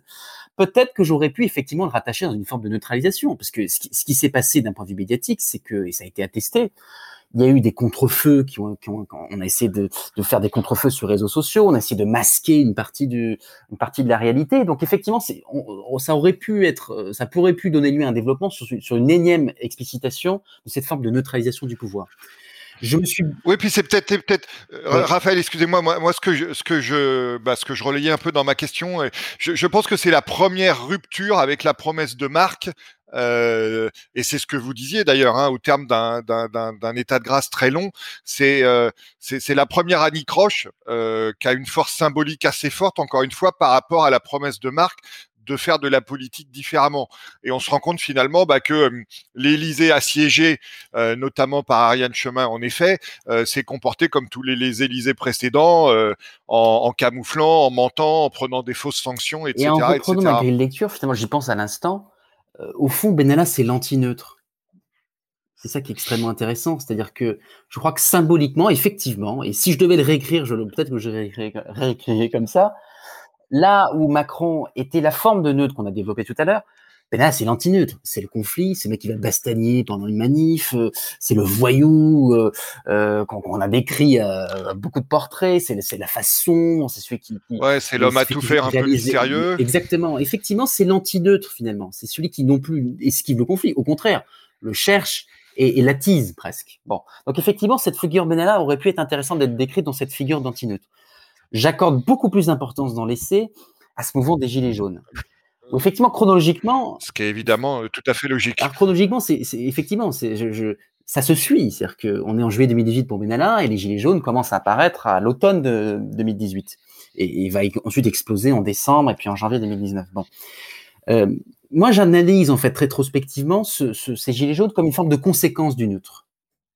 C'est-à-dire qu'à force d'éviter le conflit pendant la campagne, c'est-à-dire de refuser l'opposition politique, à force de, au contraire d'étouffer le conflit dans une forme de neutralisation au début du pouvoir, je crois que ces, Gilets jaunes ont été cette réaction au neutre et à la neutralisation. C'est-à-dire que lorsque le conflit ne parvient plus à s'évacuer dans le champ politique, à un moment donné, le conflit, il doit s'évacuer quelque part d'autre, ailleurs, il doit se déplacer. Et il s'est déplacé dans la rue, sur les ronds-points, sur les réseaux sociaux. C'est-à-dire que je crois que l'intensité de l'explosion de fureur, et parfois même d'excès, souvent d'excès, qu'ont été les Gilets jaunes, ça a été vraiment à la mesure de l'incapacité du macronisme à traiter cette notion de conflit qui est, je crois, vraiment au cœur de la démocratie. Et donc, c'est ça que je, veux voir dans ces Gilets jaunes, c'est vraiment cette conséquence indirecte du neutre et de la neutralisation. Et vous expliquez dans le, dans le livre, Raphaël, que en fait, les Gilets jaunes ont retourné quasiment tous les codes du macronisme contre lui.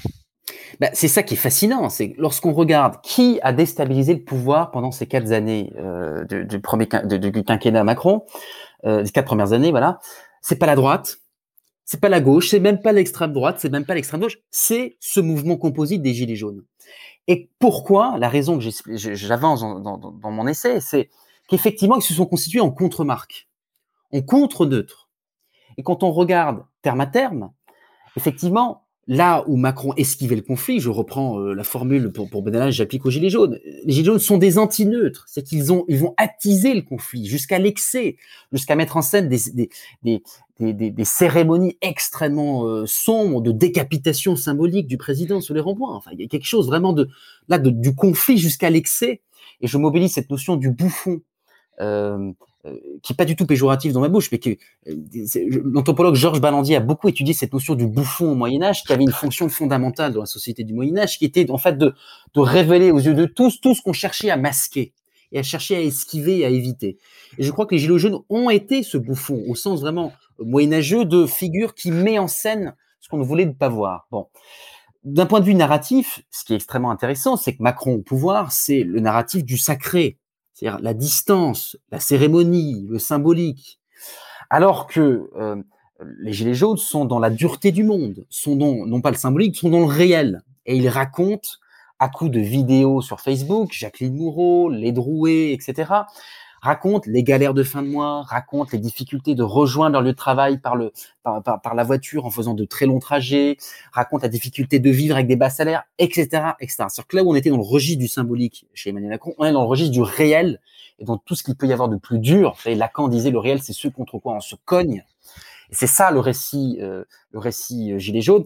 Et pour terminer, pour être complètement, pour être complet sur cette notion de contre-marque, au niveau esthétique, si on reprend les couleurs, le bleu était la couleur du consensus.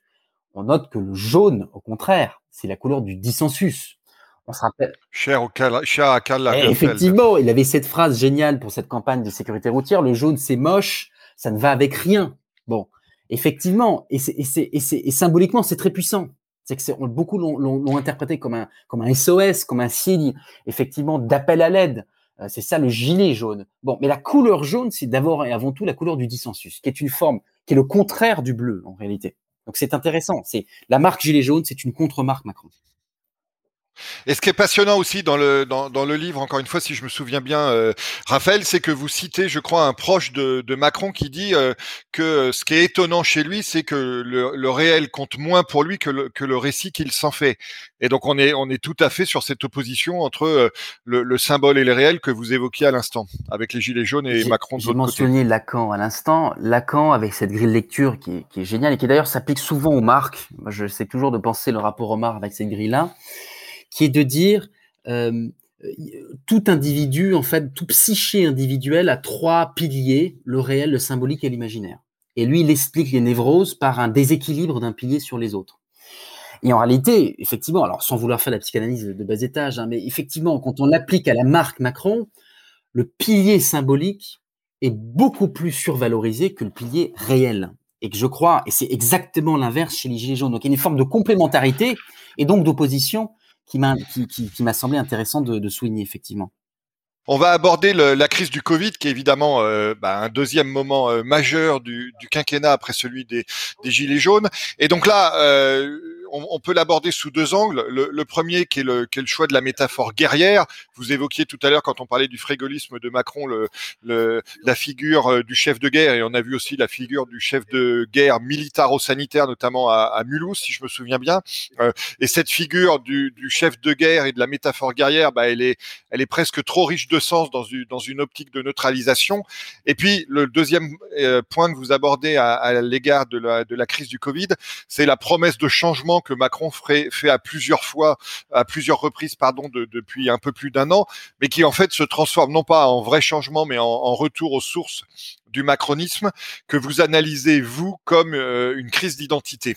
Moi, ce qui me frappe, c'est que la pandémie, la pandémie pardon, est venue en fait exacerber euh, des caractéristiques préexistantes.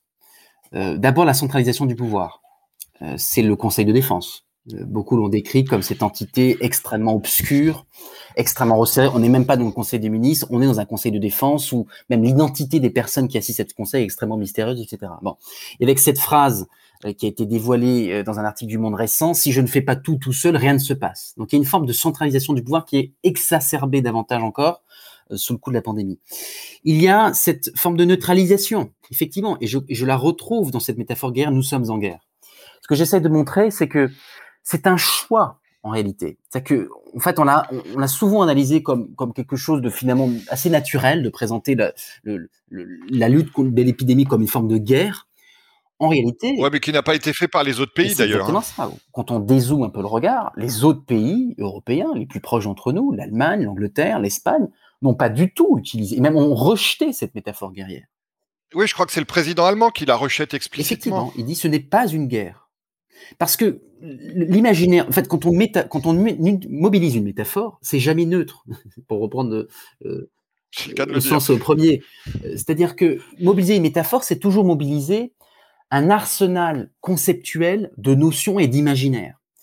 Euh, et précisément, l'imaginaire de la guerre, c'est un imaginaire extrêmement fort, extrêmement marqué, qui a été choisi pour ça, et qui a plusieurs conséquences. La première conséquence, c'est que ça fait taire toute critique. C'est pour ça qu'on a une forme de neutralisation. Lorsqu'on est en guerre, on appelle à l'union sacrée, on fait taire les critiques parce que lorsqu'on est en guerre, il n'est plus temps de critiquer le passé. On est dans le présent le plus immédiat, on est dans le présent le plus urgent, le plus, le plus, le plus, dans la forme la plus, euh, euh la plus immédiate. Et donc, faire appeler, euh, parler de guerre, c'est effectivement faire taire les critiques. C'est aussi, je crois, projeter tout un pays dans une, dans une forme de relation aux autres qui est une relation. Alors ça, c'est une conséquence indirecte, évidemment. Il n'a pas pensé euh, à, à, dessein, je crois. Mais lorsqu'on dit nous sommes en guerre, c'est toujours considérer l'autre comme un ennemi potentiel. Et donc, je crois que cette notion de guerre euh, vient, euh, vient, vient renforcer cette dynamique de neutralisation qui était au cœur de la pratique du pouvoir d'Emmanuel Macron. Et puis peut-être dernier élément, on a beaucoup parlé de dépolitisation, de déconflictualisation. Euh, moi, je retiens de cette, de cette petite, euh, euh, ça n'a pas duré longtemps, et d'ailleurs, on attend toujours son concours d'anecdotes, mais sa relation avec McFly et Carlito, avec, vous savez, ces deux vidéastes youtubeurs euh, à qui il a demandé de faire une vidéo pour promouvoir les gestes guerrières, des gestes barrières, pardon, effectivement, et avec cette promesse, si vous dépassez les 10 millions, vous viendrez à l'Élysée faire votre concours d'anecdotes. Bon, on est dans une forme quand même complètement dépolitisée d'anesthésie du débat, où je crois que ça contribue aussi à, une forme de neutralisation du débat démocratique. C'est-à-dire qu'on passe par des, par des influenceurs pour promouvoir des messages qui n'ont aucune portée autre que, que la blague, que l'humour, que la dérision, etc. Donc, euh, je trouve que ce qui, ce qui moi, ce qui m'intéresse dans cette, dans cette pandémie, c'est que c'est d'abord, c'est venu exacerber des caractéristiques, préexistantes. Et deuxième élément que vous avez mentionné, c'est que je crois qu'il y a eu formidable, une formidable euh, occasion manquée pour Emmanuel Macron. Et c'est effectivement cette notion de métamorphose, c'est que je crois qu'il aurait pu utiliser, et c'est vraiment son discours de déconfinement numéro un, il aurait pu utiliser ce moment très fort, inédit dans l'histoire politique euh, française, alors récente, au moins ces 500 dernières années, où on a quand même enfermé le pays pendant plusieurs semaines, il aurait pu utiliser ce moment pour faire bouger sa marque politique et en profiter pour peut-être gommer toutes les, toutes les, tous les défauts et tous les dérèglements qui auraient pu euh, apparaître ci et là. Et j'ai parlé de métamorphose parce que cette notion de métamorphose m'intéresse parce que dans la métamorphose, ça lie à la fois. Ouais, vous citez Emmanuel Kochia dans le livre. Effectivement, j'ai lu pendant le confinement. Il a écrit un bouquin, alors qu'il ne parle pas du tout de communication politique, hein, qui, qui, qui s'intitule La métamorphose et qui, et qui s'intéresse à la, à la notion philosophique de la métamorphose et il prend la métaphore de la chenille et du papillon. Ce qui est intéressant, c'est que entre la chenille et le papillon, il y a évidemment une, une, évolution radicale de, de, de, la façon de d'être. Bon, euh, la chenille qui, qui, qui, renouille sur un, sur un arbre et puis le papillon qui peut s'envoler. Bon, il y a deux fonctions complètement différentes, mais c'est le même être entre les deux. Et c'est ça qui est génial. C'est que la métamorphose, c'est toujours, a toujours pour fonction de, de lier conservation et évolution. Si je me souviens bien euh, de la manière dont vous euh, relatez euh, le, bouquin Métamorphose de, de, de Emmanuel vous, il, fait la relation en fait entre le sujet qui change et le monde qui change ou qui ne change pas autour de lui, et il oppose métamorphose, enfin il oppose, il, il pose la métamorphose à côté de la révolution et de la conversion, et c'est ça qui vous intéresse dans le regard que vous portez sur Macron. Bah, ce qu'il dit, c'est la conversion c'est l'individu qui change, mais pas le monde. Et la révolution, c'est le monde qui change et pas l'individu. La révolution, c'est l'inverse. Voilà, exactement. Et précisément dans la métamorphose, les deux changent en même temps. On accompagne le changement du monde par un changement individuel. Et précisément, je crois que à un moment donné où tout avait changé, c'est-à-dire que toutes les enquêtes d'opinion nous le montraient, le rapport à la mondialisation, à l'État, au service public, à la politique, enfin, beaucoup de choses avaient bougé très rapidement dans l'opinion. Donc le monde avait changé. Et il ne manquait plus que que l'individu, que, que la personne Emmanuel Macron. Et donc sa marque change aussi pour accompagner ce changement-là. Et donc cette notion de métamorphose que je trouvais extrêmement riche, parce que lorsqu'un homme politique change en cours de route, on lui, il y a beaucoup de critiques qui peuvent lui être, adressées. Ça qui a un coût toujours au changement, parce qu'on lui dit mais attendez, mais si vous changez, c'est auparavant c'était pas bon, c'est que vous hésitez dans, dans l'erreur. Et donc souvent les hommes politiques veulent absolument rester coûte que coûte dans leur ligne directrice pour dire mais vous savez j'avais raison depuis le départ, je, je m'y maintiens, je suis cohérent. Bon, donc il y a toujours un coût au renoncement parce que au changement parce qu'on précisément on l'interprète comme un renoncement ou comme un reniement. Là, la métamorphose, c'est un outil politique très puissant parce que dans un moment où le monde change, on aurait compris que le dispositif politique du macronisme change aussi. Et il en avait donné quelques éléments, quelques pistes. Il disait lui-même, euh, sachant nous réinventer, et moi le premier. C'est ça qu'il disait en avril euh, de 2020. Et donc, il laissait entrevoir une modification profonde de son système politique. Bon, en réalité, il a utilisé une autre métaphore, d'autres mots, et au 14 juillet de cette même année, il disait, il parlait du nouveau chemin. Et le nouveau chemin, on s'en est pas forcément rendu compte immédiatement. Le nouveau chemin, c'est quoi? C'est on garde la même destination, mais éventuellement, on va prendre d'autres façons plus détournées, plus plus lentes, plus douces, plus plus raffinées. Mais au fond, le cap reste le même. Et je crois qu'il y a eu une erreur fondamentale qui a été de dire euh, cette, cette, crise sanitaire est une formidable opportunité. Je, je, le cite entre guillemets un mot du Conseil qui avait été reporté dans le Figaro. C'est une opportunité pour renouer avec le macronisme naissant de 2017 et que je crois que c'est une erreur parce que c'est là on est dans une crispation identitaire, c'est qu'on se crispe sur cette notion, sur cette version 2017 du macronisme. Or, la force du macronisme en 2017, c'est qu'il a su apporter, et on l'a détaillé ensemble, il a su construire un dispositif, une marque qui répondait à, aux aspirations, aux angoisses et aux désirs de la société française telle qu'elle était en 2017. Or, vouloir appliquer ce même dispositif, cette même marque en 2020, à un moment donné où précisément la société française a profondément évolué, c'est, je crois, une erreur d'analyse et une erreur de stratégie fondamentale. Précisément, la société a beaucoup évolué. Et vouloir appliquer le macronisme de 2017 à la société de 2020, je crois que c'est une erreur énorme. Et je crois qu'ils sont enfermés dans cette notion de renouons avec le macronisme de 2017 et qui, je crois, l'a fait renoncer à cette, à cette figure très forte qu'aurait pu être la métamorphose. Pour conclure notre conversation sur ce point, avant de passer à la, à la traditionnelle question d'actualité, je voulais euh, euh, vous interroger, euh, Raphaël, sur ce que ce que vous prévoyez pour pour l'avenir. Je dis bien prévoyez et pas prédisez. il se trouve que hum, je, je, lisais il y a quelque temps un éditorial du, du Financial Times qui disait qu'à force de dire tout et son contraire, Emmanuel Macron ne représentait plus rien à part la volonté de, de se faire réélire, ce qui évidemment n'est pas très porteur de sens à la fois de sens pour, euh, pour engager les, les électeurs et de sens par rapport à la signification euh, de la marque Macron. Il se trouve que à la fin du livre, vous évoquez quatre pistes possibles pour le positionnement euh, d'Emmanuel Macron lors de l'élection 2022. Donc, est-ce que vous pouvez nous dire très très en synthèse quelles sont ces, ces pistes et peut-être laquelle au jour d'aujourd'hui vous paraît la plus probable? Effectivement, vous faites bien de, de commencer par ça. C'est pas du tout une prédiction euh, parce que c'est extrêmement difficile de faire de, de, de la prospective politique, d'autant plus, alors dans l'absolu, c'est évident, toujours un an avant la présidentielle, c'est toujours extrêmement compliqué et on, se trompe allègrement en permanence. Bon, euh, et je crois que c'est encore plus vrai aujourd'hui parce que le Covid vient geler très largement la dynamique politique. C'est que je crois qu'on va avoir une campagne qui va se décanter de manière très tardive, encore plus tardive que les autres années. Il va y avoir une cristallisation de l'opinion qui va se faire certainement au mois de janvier, février, mars c'est vraiment quelques semaines avant la, présidentielle, parce que on est dans un moment où lorsqu'on ne sait pas euh, si on a le droit de sortir dehors, combien de temps, lorsqu'on est isolé après 19 heures, etc., lorsqu'on ne peut pas se déplacer, bon, on a des considérations pratiques qui polluent, je crois, les esprits, et tous les sondeurs nous disent que il faut prendre avec beaucoup de précautions, même les, les prédictions sondagières d'aujourd'hui, parce que bah, comme d'habitude à un an de l'élection. Oui, hein. Encore une fois, d'autant plus aujourd'hui parce qu'ils ont l'impression que le Covid est comme un permafrost, c'est-à-dire qui vient geler en apparence euh, les, les, les, dynamiques, alors qu'en réalité, en profondeur, beaucoup de choses bougent, mais on ne voit pas encore euh, dans, dans, quelle direction. Bon, toutes ces précautions oratoires étant prises, j'ai effectivement voulu dresser quatre scénarios possibles étant donné que pour moi, il ne pourra pas rejouer ce coup du neutre deux fois, c'est qu'on ne regagne jamais une présidentielle deux fois, c'est la même stratégie, et étant donné, je crois, ses appétences personnelles, ce qu'il a pu donner comme piste euh, à la fois depuis euh,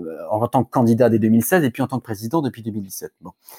Et donc ces quatre pistes, c'est autant de façons de concevoir des stratégies de marque et de, et de relations, je crois, aux gouvernés. J'en propose quatre, donc la marque conversation, la marque miroir, la marque icône et la marque autorité très rapidement et très succinctement, la marque conversation, ce serait en fait renouveler avec une promesse d'horizontalité. C'est en réalité dire, c'est réinitialiser les promesses conversationnelles de la marque, c'est-à-dire concevoir le public à sa hauteur, non pas comme un simple euh, interlocuteur à qui on assène de manière très verticale un discours, mais comme un comme une vraie personne de dialogue, de conversation à qui on s'adresse. Et je crois qu'il y aurait une posture très forte de réconciliation à mener avec cette posture de marque conversation qu'on pourrait encapsuler dans un slogan qui serait Ensemble la République. Donc on voit bien comment il y aurait une promesse horizontale qui sonnerait un peu le En Marche 2017 et qui est un risque énorme. C'est-à-dire qu'après un quinquennat d'une verticalité assumée, comment est-ce qu'on fait pour réassumer une posture très horizontale? Difficile, pas impossible, mais difficile. Bon. Euh, deuxième élément, deuxième marque, deuxième stratégie, c'est la marque miroir. La marque miroir, c'est une forme extrême de la marque conversation qui consiste à dire en réalité, on vient coller au plus près des aspirations, des craintes et des angoisses de la population. C'est-à-dire vraiment s'effacer presque euh, derrière son public. Euh, derrière non plus une posture de je vous écoute, qui était la posture de la marque conversation, mais une, posture de vous avez raison, euh, qui, le propre, nous dit Roson Vallon, des, des, populistes de la Troisième République.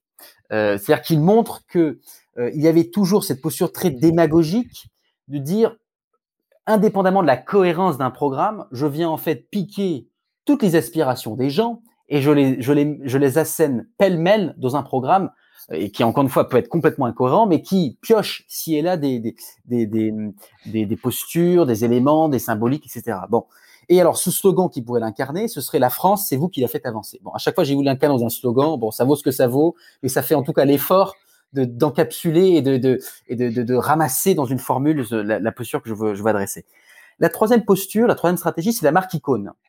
On serait davantage dans une stratégie de marque à la Obama 2008, c'est-à-dire qu'on vient éblouir le spectateur, on vient montrer, on vient dire regardez comment on est fort, comment on est puissant. Et je crois que ça peut résonner profondément avec une aspiration très française de, de vouloir réexhumer cette fierté d'être français. Et on, imagine parfaitement des codes de campagne très, justement, pop, très stylisés, très esthétisés, avec euh, des, des, des, des, étendards qui pourraient être Catherine Deneuve, qui pourraient être Kylian Mbappé. C'est vraiment la France la plus glamour, la plus, qui renvoie une image d'elle-même extrêmement flatteuse à un moment donné où précisément l'image de la France est particulièrement écornée, euh, les vaccins, les masques, les tests, etc. Et donc, euh, qui d'autre que euh, cette stratégie de une certaine idée de la France, c'est-à-dire vraiment une stratégie qui vient rallier, qui vient transcender les clivages. on, est, on, serait dans une autre forme de neutre, hein, mais dans un neutre qui vient incarné par un slogan qui serait liberté, égalité, fraternité, qui viendrait en fait aux sources mêmes de ce qu'est être français aujourd'hui. On a eu des slogans qui sont sortis dans la presse, dans l'opinion, nous français. Bon, il y a eu des, ballons d'essai qui ont été testés par les macronistes. C'est ça, c'est cette stratégie de la marque icône, c'est-à-dire redorer euh, la fierté d'être français. Et puis une dernière stratégie, la marque autorité, qui est une version plus dure, plus poutinienne, alors si on veut le critiquer, plus sarkozyste, si on veut euh, euh, se rattacher à une stratégie politique qui, qui, serait plutôt, qui constituerait plutôt à aller euh, chercher les électeurs de droite, qui est effectivement une marque qui vient euh, restaurer euh, un concept très nietzschéen de volonté de puissance. C'est précisément dans un moment où on a une sensation de déclassement, de déclin, je crois qu'il y aurait une stratégie très forte à exhumer une, une marque qui vient porter un projet, qui vient reprojeter la France dans les, dans les dix ans à venir et qui dirait pour une France plus forte. C'est le slogan que j'ai imaginé et qui est effectivement de, tradition plus de droite parce que je crois qu'il viendrait contrecarrer directement le discours aujourd'hui de Xavier Bertrand qui se situe déjà sur un discours d'autorité, qui se situe déjà sur un discours de déclin. Bon, donc on a quatre stratégies. Moi, ce qui m'interpelle, c'est que à un an avant, en fait, je pourrais tout à fait miser une pièce sur chacune des quatre. On voit bien comment certaines sont plus difficiles, mais comment, en fait, en un an, il pourrait poser une stratégie des petits cailloux, en fait, pour ramener de manière plus naturelle vers, vers une ou vers une ou l'autre des quatre stratégies, et qui d'ailleurs, euh, je pense qu'on aura un, un Macron euh, version Mitterrand 88, c'est-à-dire un, un, Macron qui se déclarera candidat extrêmement tardivement. Donc, lorsque euh, les autres candidats seront déclarés, lorsque le terrain de jeu sera déjà bien établi, lorsque les thèmes de la campagne auront déjà pris, je crois qu'il fera un choix en fonction de ces trois données. C'est vraiment qui sera en face, euh, qu'est-ce que j'ai été capable de faire pendant les un an comme réforme, etc. Et surtout, euh, quel sera l'état de la société française en 2022.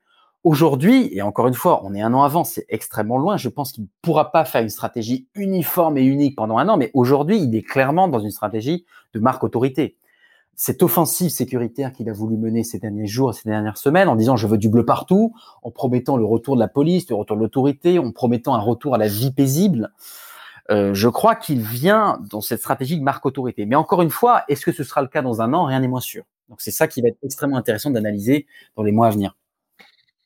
On est d'accord, Raphaël, et on évoquait tout à l'heure euh, la personnalité de David Plouffe, qui était le, le, le patron euh, de, de, la première campagne d'Obama. Il se trouve que à l'époque, son, son, stratège en chef était David Axelrod, oui. et que David Axelrod explique euh, toujours que en tout cas aux États-Unis, mais je pense pas que ce soit très différent en France, et en tout cas l'histoire récente montre que ça n'a pas été différent. Les, les électeurs élisent toujours un président qui est en gros l'antithèse du président sortant. Et ce qui est intéressant, vous évoquiez euh, il y a quelques instants Xavier Bertrand, on a l'impression que c'est un peu le positionnement que, que, Bertrand prend par rapport à Macron, le petit assureur par rapport au, banquier, le local par rapport au national, et on pourrait on pourrait décliner ça sur dix items de positionnement de, de, Bertrand, de Bertrand pardon, qui suit un peu le, le négatif de, de Macron. Et donc voilà, comme c'est à peu près le seul aujourd'hui qui, qui émerge indépendamment du duopole euh, Macron-Le Pen, ça va être intéressant aussi de voir comment cette stratégie du, du négatif euh, porte ou pas ses fruits dans, le, dans les 12 mois qui viennent.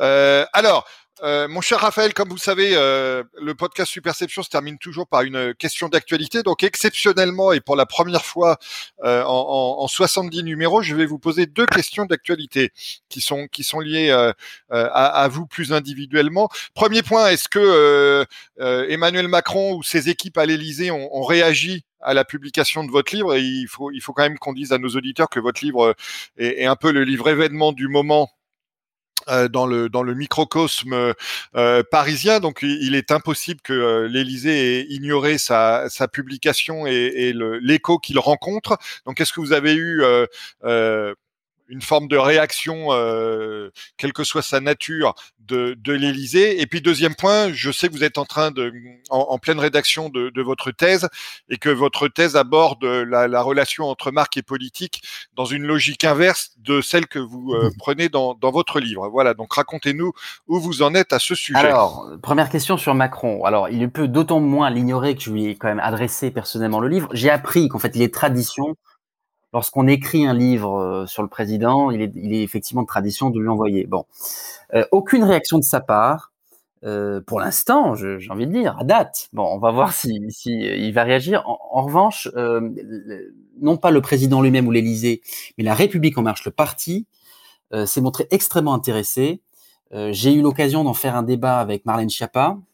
J'ai eu l'occasion de me retrouver face à Stanislas Guérini sur un plateau de France TV euh, où en réalité, euh, ils le prennent comme une critique constructive. Bon, et c'est ça qui est intéressant. Bon, les anti-macronistes euh, voient dans ce livre un livre radical pour euh, abattre le macronisme. Oui, un pamphlet. Un pamphlet. Bon, je crois que ça ne l'est pas, mais en tout cas, certains m'ont fait remonter ces grilles de lecture-là, et d'autres, au contraire. non, non, je, vous confirme que ça l'est pas. Hein. Bon, c'est pas un pamphlet, on est d'accord. Et les macronistes, au contraire, disent bah, ce sont des clés de lecture très intéressantes pour comprendre 2017 et peut-être pour essayer de nous faire gagner en 2022. Donc c'est intéressant comment ils ont pris, ils ont pris le sujet avec cette notion de neutre, qu'ils s'approprient en fait et même qu'ils revendiquent. C'est-à-dire qu'ils disent bien que euh, cette façon d'esquiver le conflit, c'était une façon pour nous de réunir, qui était notre modus operandi euh, en 2017. Donc côté Emmanuel Macron, pas de réaction, mais côté République en marche, effectivement, il s'approprie euh, assez allègrement cette grille de lecture euh, et qui, et, qui, je crois, effectivement, peut leur donner des, des, pistes de lecture aussi sur ce qui a dysfonctionné pendant pendant le quinquennat. Et deuxième deuxième question. Et du coup, Raphaël, question corollaire. Ouais, donc question corollaire. Est-ce que, par exemple, l'équipe de Xavier Bertrand vous a approché pour vous dire, mais euh, est-ce qu'on pourrait pas mener une réflexion sur euh, le, le, Alors, je sais que le livre vous a pris trois ans d'analyse, de recherche et, euh, et, et, d'études pour, pour, être produit, mais est-ce que il n'y a pas un autre candidat qui vous aurait dit, est-ce que vous pouvez travailler avec nous pour réfléchir au, au, positionnement idoine de notre candidat dans l'optique de la présidentielle? Alors j'ai effectivement été approché par différentes équipes de campagne différentes. Euh, déjà pour leur raconter le livre, pour leur raconter un peu les dessous et prendre le temps, comme on l'a fait ensemble aujourd'hui, prendre le temps de développer au-delà de, des huit minutes d'interview qu'ils auraient pu, euh, ils auraient pu entendre. Euh, mais effectivement, je prends toujours les précautions en disant, c'est trois ans de travail en fait. Donc, me demander là sur un bout de table de construire une marque pour Bertrand, construire une marque pour Jadot, construire une marque pour je ne sais qui, c'est difficile. En fait, ça, prend du temps, quoi. Donc, effectivement, moi, je donne une grille d'analyse et une grille de construction, qui effectivement c'est grille de la marque, et je crois qui est très puissante. Les valeurs, un récit, une esthétique. Comment est-ce que vous articulez tout ça? C'est quoi les signaux que vous pouvez émettre avec cette grille de lecture-là? Après, j'ai envie de dire, à vous de jouer. Voilà, c'est un peu, c'est un peu comme ça que j'ai abordé le, mes, mes, différentes rencontres avec le, les, les écuries de campagne. Alors, votre thèse Alors, effectivement, vous l'avez dit, ce qui est, ce qui est marrant, c'est que euh, tout le monde pose la question, bah, alors, tu es en thèse, mais c'est effectivement ta thèse, pourquoi tu publies un livre avant ta thèse? Bon, en fait, ce n'est pas du tout ma thèse où dans l'intitulé de ma thèse, il y a effectivement les deux mots-clés qui sont, alors non pas Macron, mais marque et politique. Mais là où effectivement, dans ce livre, j'ai essayé d'appliquer ce modèle de la marque au champ politique, dans ma thèse, je fais le raisonnement inverse, c'est que mon point de départ, c'est pas le politique, ce sont les marques. C'est-à-dire vraiment les marques au sens premier, les marques commerciales, les Tinder, les Nike, les Ikea, etc. Et j'étudie en fait leur dimension politique. C'est-à-dire que c'est un, c'est un, c'est un trait qu'on étudie beaucoup chez Avas au planning stratégique, qui est vraiment la, la, politisation des marques. C'est-à-dire de quelle façon les marques cherchent à entrer en politique. Et moi, j'essaye de l'aborder avec une casquette plus d'universitaire, qui est ma casquette en fait de, de, de, philosophe d'apprenti philosophe du langage, qui est de dire par les mots, par le discours, comment est-ce que ces marques cherchent à incarner cette façon politique d'entrer dans le débat public. Donc c'est un peu ça qui m'occupe en ce moment, qui va m'occuper dans les alors, prochaines semaines pour rester optimiste et disons les prochains mois pour rester réaliste. Eh ben écoutez, euh, Raphaël, c'est sur euh, cette promesse de, de, publication prochaine de votre thèse que nous allons conclure cette conversation passionnante à laquelle je vous remercie beaucoup d'avoir participé. Eh ben, merci de m'avoir invité, c'était effectivement passionnant. Merci pour ces questions et merci pour votre lecture extrêmement attentive. Merci d'avoir suivi cet épisode du podcast Superception.